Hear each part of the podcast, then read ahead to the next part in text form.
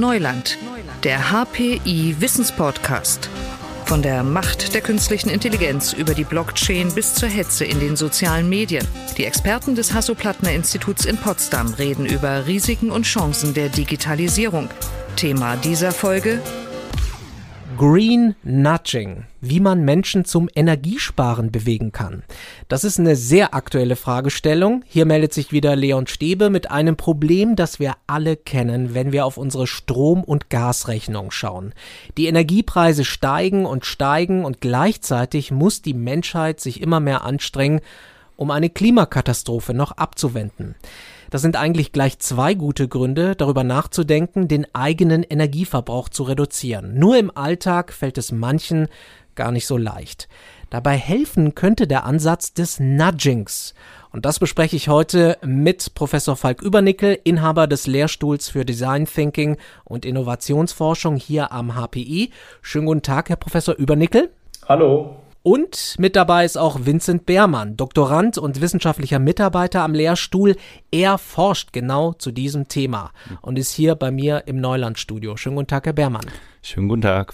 Herr Beermann, mit Ihnen würde ich mal beginnen. Mhm. Dieser Begriff hat ja schon häufiger die Runde gemacht. Mhm. Nudging. Was bedeutet denn genau Nudging? Mhm. Wenn wir Nudging ins Deutsche übersetzen, kommen wir bei Begriffen wie Stupser oder Schubser aus. Und gemeint ist hier ein Zielverhalten zu erleichtern mit diesem gewissen Schubser. Und ein bekanntes Beispiel ist der Cafeteria Nudge. Forscher haben hierzu in der Cafeteria das gesunde Essen prominenter dargestellt und das ungesunde Essen eher in den Hintergrund gerückt. Im Endeffekt war es dann so, dass die Menschen eher das gesunde Essen präferiert haben. Also allein aufgrund des Kontextes, des Entscheidungskontextes wurde ein Verhalten positiv in eine Richtung verändert. Und das versteht man so unter diesem Konzept Nudging. Das heißt, es wurde mehr Obst gegessen, mehr Salat gegessen, ja. weil es prominenter positioniert war. Genau, und wir machen uns dann häufig überhaupt keine Gedanken, sondern die Entscheidungsarchitektur leitet uns in eine bestimmte Richtung. Dementsprechend können wir so auch Entscheidungsarchitekturen bewusst designen und eben Nudges integrieren, um ein gewisses Zielverhalten zu erleichtern. Wie sind Sie eigentlich auf dieses Konzept gestoßen? Ich habe Psychologie studiert und mhm. da waren mir diese Aspekte, wie wir Entscheidungen treffen, dass alles nicht ganz so rational ist, schon bewusst. Und das Nudging-Konzept ist dann aber erst im Gespräch mit Falk aufgekommen. Wir haben gebrainstormt, in welche Richtung mein PhD so laufen könnte. Und wir waren beide fasziniert vom Thema Nachhaltigkeit und eben auch der Verhaltensforschung. Und dann sind wir beim Thema Green Nudging gelandet. Und so konnte ich eben mein Wissen aus dem Studium eben mit den neuen Kompetenzen der Innovationsforschung verbinden. Und dann sind wir tiefer ins Nudging-Konzept reingegangen. Und Nudging ist ein Konzept, welches von dem Verhaltensökonom Richard Thaler begründet wurde, gemeinsam mit dem Harvard-Rechtswissenschaftler Cass Sunstein. Sie haben ein Buch dazu geschrieben, 2008, mit demselbigen Titel. Und dort bauen sie auf mehrere Jahrzehnte Verhaltensforschung auf. Sie erkennen den Menschen an als ein Menschen, der auch getrieben ist durch Emotionen und Gewohnheiten, also eben gerade nicht der Homo economicus, den die Wirtschaftswissenschaften so Jahr, lange Jahre kannte. Und sie hatten sich dafür interessiert, wie können wir eben darauf aufbauen, auf diesen Erkenntnissen der Verhaltensforschung. Wie können wir es dem Menschen leichter machen, sich auf eine gute Art und Weise zu verhalten. Und ja, das ist so der Hintergrund des Konzeptes und wie wir uns dann näher äh, mit dem Thema befasst haben und gedacht haben, okay, das ist wirklich was, womit man eine Promotion füllen kann. Herr Übernickel, warum jetzt genau Nachhaltigkeit und Nudging zusammendenken? Warum jetzt? Ja, also das, was uns eigentlich zu dem Thema gebracht hat, ist eine Beobachtung aus der Praxis. Und die rührt daher, dass wir in der Medienwelt oft lesen, dass Technologien uns in Zukunft helfen werden, aus dem Nachhaltigkeitsproblem herauszukommen. Also da wird schnell über Solaranlagen, über Windräder, über Wasserkraft gesprochen. Und in vielen Fällen, gerade in den Zeitschriften, wird dann so getan, dass uns diese Technologien alleinig helfen werden, nachhaltiger zu werden und ressourcenschonender unterwegs zu sein. Und genau da setzen wir eigentlich an mit dem Thema Nudging, aber auch mit dem mit mir in Zusammenhang stehenden Thema Human-Centered Design, dass wir nämlich sagen, es reicht nicht, über Technologien nachzudenken, sondern wir als Menschen, wir als Gesellschaft müssen unser Verhalten nachhaltig ebenso verändern und anpassen. Es wird keine Technologie geben, die uns alleinig ein nachhaltigeres Leben ermöglicht, sondern wir müssen dazu wenigstens in gleicher Art und Weise beitragen. Und eine Möglichkeit, wie das passiert, ist eben Verhaltensveränderung. Und das kann explizite Verhaltensveränderung sein, dass wir uns also darauf einigen, Ressourcen zu schonen und zum Beispiel in der aktuellen Situation das Thermostat daheim um ein Grad zurückzudrehen. Das wäre also eine explizite Vereinbarung, wo man darauf hofft, dass jeder in unserer Gesellschaft das auch so tun mag mit der Einsicht, nachhaltig zu sein und Ressourcen zu sparen. Aber es gibt natürlich auch eben implizite Möglichkeiten, Verhalten zu verändern und dazu zählen dann auch, auch Nudges, die uns helfen können, ein ja, Verhalten in Zukunft an den Tag zu legen, was uns allen dann als Gesellschaft nützt. Es passt jetzt in die Zeit natürlich. Viele ärgern sich natürlich jetzt aktuell hm. über die hohen Gas- und Stromrechnungen und ärgern sich, dass sie so viel sparen müssen. Und viele wünschen sich eher eine Entlastung, als genatscht zu werden, vielleicht. Ist auch eine sensible Zeit, oder? Das ist absolut eine sensible Zeit. Und man muss vielleicht hier auch in dem Gespräch dazu sagen, dass wir mit unserer Forschung viel früher begonnen haben. Also wir haben das jetzt nicht als Trend aufgrund einer geopolitischen Lage aufgefasst, sondern wir haben vor über zwei Jahren mit dem Thema gestartet und hier bereits mit Wohnungsbaugenossenschaften und großen Wohnungseigentümern in Deutschland zusammengearbeitet, gerade mit dem Ziel, nachhaltiger zu sein. Natürlich ist das Thema jetzt besonders relevant, da wir es eben mit äh, geopolitischen Konflikten zu tun haben, die uns zu dem Nachhaltigkeitsthema zu extra Einsparungen zwingen. Und in diesem Kontext ist natürlich Nudging eine Methode, wo man schauen muss, wie sie uns helfen kann als Gesellschaft unabhängig davon, ob wir natürlich auch von Staatsseite her Unterstützung erwarten. Denn natürlich kann uns ein Staat helfen, aber ich denke, wir als Deutsche, wir als Europäer tun gut daran, als Bevölkerung eben genauso mit dazu beizutragen und nicht zu glauben, dass, dass uns eine Regierung oder ein Staat dann alleine helfen kann. Herr Bermann, Sie haben ein Nudging-Konzept entwickelt und erforscht, das Menschen zu mehr Energiesparen bewegen soll. Ihr Paper dazu wurde bei der weltweit größten Management-Konferenz vorgestellt, beim Academy of Management Annual Meeting in Seattle. Und Sie haben dafür den Best Paper Award bekommen. Erstmal herzlichen Glückwunsch dazu. Vielen und Dank. die Frage natürlich, wie sind Sie das angegangen? Mhm. Also was genau haben Sie mhm. erforscht? Ja. Also gemeinsam mit der LEG Immobiliengesellschaft interessierten wir uns dafür, die Heizkosten für Mieterinnen und Mieter zu reduzieren und gleichzeitig den CO2-Emissionen entgegenzuwirken, die eben dann insbesondere auch durchs Heizen entstehen. Und ja, dort sind wir in den Prozess gestartet, wie wir in jeden Nudge-Design-Prozess starten, nämlich erstmal das Problem zu verstehen. Also wir starten auch insbesondere immer beim User, also der Person, die den Nudge erfährt und wollen erstmal mit denen sprechen. Also es soll ja nicht irgendwie drauf oktroyiert werden und gesagt werden, okay, du musst es machen, sondern wir wollen es im Interesse der User auch äh, designen von vorne an. Also haben wir zunächst mit vielen Mieterinnen und Mietern gesprochen und die haben uns von ihren Heizgewohnheiten erzählt, was total spannend war. Also es gab den Binärheizer, der zu Hause reinkam und die Heizung auf 5 gedreht hat und dann wieder auf 0 und dann wieder auf 5, auf wieder 0. Dann gab es die Eisprinzessin, die äh, in der Kälte gelebt hat. Dann gab es tropische Zustände, die uns erzählt wurden. Also so konnten wir ganz ja, auf, auf schöne Art und Weise mit den Menschen in Kontakt kommen und lernen, welche verschiedenen Heiztypen es gibt. Dahinter liegen natürlich unterschiedliche Motivationen und auch Kompetenzen äh, gegenüber dem Heizen. Und das hat uns dann eben in, im zweiten Schritt geholfen, ein Nudge zu designen. Dieser Nudge-Design-Prozess ist dann im zweiten Schritt so, dass man schaut in der Ideation-Phase, was kann ich denn da jetzt Kreatives draus basteln. Und da bauen wir dann auf der einen Seite auf den Interviews, auf den Erkenntnissen auf und auf der anderen Seite bauen wir natürlich auf der wissenschaftlichen Forschung auf. Und wir haben uns in diesem Use Case dafür entschieden, ein Poster zu designen. Und die Überschrift des Posters lautet Verheizt dein Geld nicht. Und das ist äh, explizit auf den Punkt gebracht und ja, ist eine einfache Ansprache, die eben Loss Aversion triggert. Also Loss Aversion ist die Verlustaversion, das ist ein psychologischer Mechanismus, der eben sagt, wir Menschen mögen es nicht zu verlieren.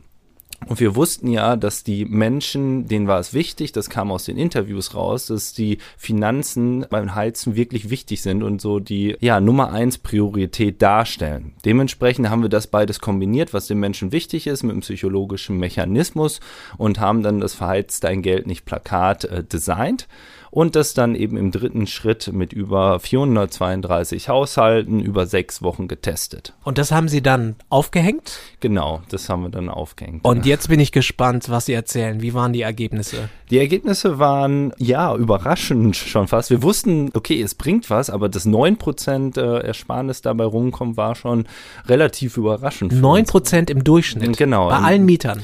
Genau, bei denen, die das Plakat gesehen haben, mhm. weil es eben nicht nur ein Werbeplakat war, sondern ein passgenaues, designtes Plakat, was eben diese psychologischen Mechanismen mit eingeschlossen hatte. Und da waren wir ja natürlich super froh, weil diese Mechanismen dann zu ja, barem Geld für die Mieter führen, was sie einsparen, als auch eben zu CO2-Einsparungen für die Organisation. Herr Übernickel, das ist ja wirklich bemerkenswert. Also es kommt, kommt wohl auch auf das Design des Plakats und der Kampagne an. Absolut, genau. Und äh, dahinter steckt eben Methodik und Design, so wie es der Vincent gerade erklärt hat. Und es reicht halt nicht einfach mit Marketingfloskeln an die, an die Zielgruppe ranzutreten, sondern man muss mit einigem Geschick und äh, mit einiger Intelligenz eben daran gehen. Und davor fanden natürlich auch einige Prototypen statt. Also es wurden mehrere Plakate designt, denn es standen mehrere Annahmen im Raum, was die Menschen triggern könnte, um Einsparungen zu erzielen. Und diese verschiedenen Plakate wurden dann getestet und das Gewinnerplakat im Prinzip, was die 9% bringt, das wurde eben von, von Vincent sehr gut dargestellt. Und wie ließe sich das jetzt noch ausweiten, also auch um mehr Menschen zu erreichen? Äh, das, was, was Vincent gerade gezeigt hat, war eine erste Pilotstudie im Prinzip. Wir haben das sehr analog gemacht und man würde jetzt unter dem Label HPI wahrscheinlich nicht gerade vermuten, dass wir mit Plakaten in Hauseingängen loslegen. Aber so fängt natürlich Forschung an. Man versucht kontrollierbare Testumgebungen zu schaffen und das möglichst realitätsnah zu machen. Und die nächsten Stufen, die vor uns stehen, sind die Richtung digitales Nudging und auch Smart Nudging. Dass wir also dazu übergehen, auch im digitalen Bereich äh, Nudges zu entwickeln, die uns zu nachhaltigerer Lebensweise und ressourcenschonender Lebensweise motivieren. Das wäre erstmal digitales Nudging, also dass man, kann man sich so vorstellen, dass Notifikationen auf dem Smartphone angezeigt werden zu bestimmten Tageszeiten oder an bestimmten Orten. Und die zweite Ausbaustufe, die aber bestimmt noch einiges an Forschung beanspruchen wird, die nennen wir dann Smart Nudging, wo wir also versuchen wollen, mithilfe von künstlicher Intelligenz die richtigen Zeitpunkte und auch die richtige Kombination an verschiedenen Nudges den Teilnehmerinnen und Teilnehmern dann zukommen zu lassen, in der Hoffnung, dass man dann noch deutlich größere Einsparungen erzielen kann. Das Ziel ist natürlich, dass wir dann gesamthaft für unsere Gesellschaft halt den CO2-Fußabdruck minimieren. Herr Beermann, wie schätzen Sie das Potenzial von Nudges ein in der Hinsicht, wie es Herr Übernickel gerade erzählt hat? Ja, also wir können natürlich die Technologien nutzen und das sollten wir auch. Dennoch, wenn man sich so einem Forschungsthema annähert, ist äh, diese schrittweise Annäherung, denke ich, die beste, weil es gibt viele verschiedene psychologische Mechanismen, die man explorieren kann. Es gibt neben der Verlustaversion, dass Menschen es hassen zu verlieren, auch die sozialen Normen, dass Menschen eben das tun, was viele andere Menschen auch tun. Dann gibt es noch viele andere psychologische Mechanismen, die wir explorieren können, ob sie funktionieren oder nicht. Das ist, denke ich, ein wichtiger Punkt. Der andere wichtige Punkt ist, in die Tiefe zu gehen und zu schauen, auf welche Arten und Weisen können Nudges dann ausgerollt werden und was funktioniert da. Also das Potenzial sehe ich auch in allen drei Kategorien. Also jeder tut, was er dann kann. Entweder analoge Nudges oder digitale Nudges oder wer eben auch über die Datenmengen verfügt, kann smarte Nudges designen. Hier ist es natürlich immer wichtig, dass beim Design der Nudges man auch darauf achtet, wie man das designt. Und für uns als Human-Centered Research ist es immer wichtig, dass der User im Vordergrund steht und die Bedürfnisse des Users und des Menschen, der im Mittelpunkt steht, als erstes beachtet werden. Gut, dass Sie es ansprechen, weil wir haben ja vorhin gesagt, ein Nudge ist ein kleiner, zarter Schubs. Und Herr Übernickel, manche mögen das vielleicht auch ein wenig übergriffig finden oder sie fühlen sich beeinflusst zu einer bestimmten Handlung. Wird das eigentlich auch in der Forschung diskutiert? Absolut. Also das ist natürlich eine ganz wichtige Fragestellung, die wir in der Forschung adressieren müssen. Wie weit und überhaupt in welche Richtung und wann überhaupt darf genatscht werden. Hier muss man allerdings sagen, dass oftmals in der Praxis schon genatscht wird von Unternehmen, die wir alle kennen im Internet. Also man darf sich jetzt nicht der Hoffnung hingeben, dass, dass, dass nur wir das momentan experimentell machen, sondern die großen Tech-Firmen, die man alle kennt, machen das jeden Tag, wahrscheinlich jede Sekunde mit uns. Und was wir hier in der Forschung versuchen zu machen, mit voller Transparenz und auch mit den Augen der Öffentlichkeit, weil wir betreiben öffentlich zugängliche Forschung. Wir versuchen diese Konzepte so gut wie es möglich ist zu verstehen, transparent zu machen, was damit alles Positives, aber vielleicht auch Negatives passieren kann. Und unsere Hoffnung ist natürlich, dass wir mit diesen wissenschaftlichen Erkenntnissen auch ein Stück weit dem Gesetzgeber unter die Arme greifen können, ihm nämlich aufzeigen können, wo Nudges, egal welcher Art, also da reden wir nicht nur über Green Nudges, wo Nudges also erfolgreich sein können und wo sie tatsächlich auch in einem gesellschaftlichen Willen sind und wo aber vielleicht auch der Regulator in Zukunft über Gesetzgebung Grenzen aufzeigen muss und Grenzen setzen muss über Gesetzgebung. Und da sehen wir uns als Forscher in einer besonderen Rolle, dass wir eben transparent machen wollen und aufzeigen wollen, wo dann die gesellschaftlichen Grenzen liegen. Und natürlich sind dann andere Stellen wie der Gesetzgeber gefragt, am Tagesende die, die Normen zu definieren, wohin dann auch Unternehmen gehen können.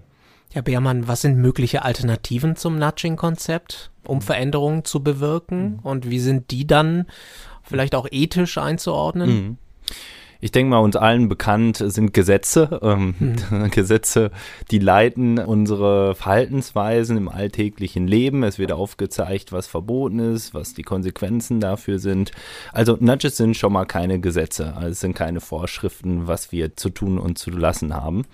Dann gibt es noch die finanziellen Incentives. Das ist auch kein Nudging. Also wenn es eine Subvention gibt beispielsweise auf das Solardach oder die Wärme Wärmepumpe, dann können wir darunter auch kein Nudging verstehen, weil eben ein finanzieller Anreiz gegeben wird. Nudging grenzt sich von diesen beiden Kategorien ab und sagt eben, dass kein finanzielles Incentives vorhanden sein muss und auch keine Verbote. Also Nudging packt die Entscheidungsfreiheit in seine Definition mit rein und möchte eben nur durch die Anordnung und Darstellung der Entscheidungsarchitektur, sei es durch Voreinstellung oder sei es durch Information, eine gewisse Entscheidung wahrscheinlicher machen. Woran sitzen Sie gerade so bei Ihrer Forschung? Also Sie sind voll in dem Thema drin. Woran arbeiten Sie gerade? Mhm.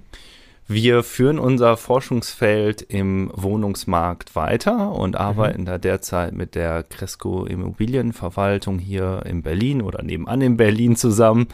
Und dort untersuchen wir das digitale Nudging. Wir wollen eben gemeinsam untersuchen, welchen Einfluss eine App in diesem Fall auf das Verbrauchsverhalten der Mieterinnen und Mieter hat und wir wollen eben die Verbräuche übersichtlich darstellen. Also wir wollen hier Informationen bereitstellen, die einfach und verständlich zu verstehen sind.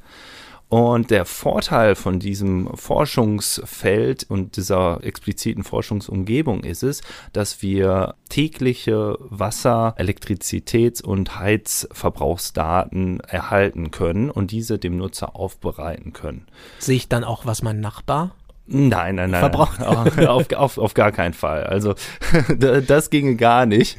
Wir wollen eben für die einzelne Person das mhm. schön aufbereiten, so dass man eben auch gut einordnen kann, wo man steht im Gesamtfeld. Also beispielsweise haben wir einen Eco-Score entwickelt, dass man mittels eines Scores sehen kann, bin ich jetzt super nachhaltig, bin ich ein A oder bin ich super unnachhaltig, dann kriege ich ein F und diese Verteilung steht dann im Vergleich eben zu diesem gesamten Haus aber es wird eben nicht offengelegt, äh, was für ein Score mein, mein Nachbar hat. Und das ist, denke ich, ein spannendes Forschungsfeld, weil selbst die Heizkostenverordnung der Bundesregierung empfiehlt, dass eben soziale Vergleiche angewendet werden, eben auf den Endrechnungen. Und hier hat die Forschung über Jahre gezeigt, dass eben die deskriptive Norm angegeben werden kann, also was eben durchschnittlich jemand verbraucht. Und dieser durchschnittliche Verbrauch hilft natürlich nur denjenigen, die schlechter sind, weil das motiviert dann, dass ich mich verbessere. Mhm. Hingegen, wenn ich besser als der durchschnittliche Verbrauch bin, dann ist es oft so, dass ich denke, okay, ja gut, ich habe ja noch ein bisschen Luft. Und da muss man wieder mit der injunktiven Norm dagegen steuern. Und das ist beispielsweise ein Zeichen, ob das Verhalten positiv ist, was ich da mache. Und die Forschung hat dann beispielsweise Smileys noch mit draufgefügt. Und das ist dann für diejenigen, die schon besser waren als der Mittelwert, dem wurde signalisiert, ja, mach weiter so. Und wir bauen eben auf dieser ganzen Forschung und der Literatur auf und versuchen das jetzt einen Schritt weiter zu denken und zu erforschen. Faszinierend. Herr Übernickel, was ist die Zukunft von Nudging? Auch bei Ihnen am Lehrstuhl. Wie werden Sie das Thema weiter verfolgen? Ich denke, wir haben zwei große Stoßrichtungen. Die eine ist, dass wir mit dem Thema Green Nudging gerade im Bereich Wohnen, Wohnungsbau vorangehen wollen und wir würden gerne ein Kompetenzzentrum aufbauen mit mehreren Doktoranden und Doktorandinnen, die in verschiedene Richtungen dann schauen können. Gerade das Thema Smart Nudging ist recht komplex. Das ist ein Thema, was man nicht einfach in einer Promotion bearbeiten kann. Und hier suchen wir natürlich nach äh, Kooperationspartnern. Das können Wohnungsbaugenossenschaften sein. Das können aber auch Unternehmen sein, die Heizanlagen bauen oder die berühmten Smart Meter bauen, die also alle in diesem Ökosystem unterwegs sind und hoffentlich ein Interesse haben, dass wir nachhaltiger mit den Ressourcen umgehen. Das ist eine große Richtung, also dieses Kompetenzzentrum. Und die zweite Richtung, die wir gerade anschauen, sind vielleicht weitere Themenfelder. Also Nachhaltigkeit passiert ja nicht nur im Heizverhalten und im Energieverbrauch, sondern schauen Sie in die Bekleidungsindustrie. Ich denke, dort ist ganz augenscheinlich, dass wir noch viel Potenzial haben. Man sieht die großen Pakete, die sich vor manch Hauseingängen stapeln von berühmten Online-Verkaufsportalen.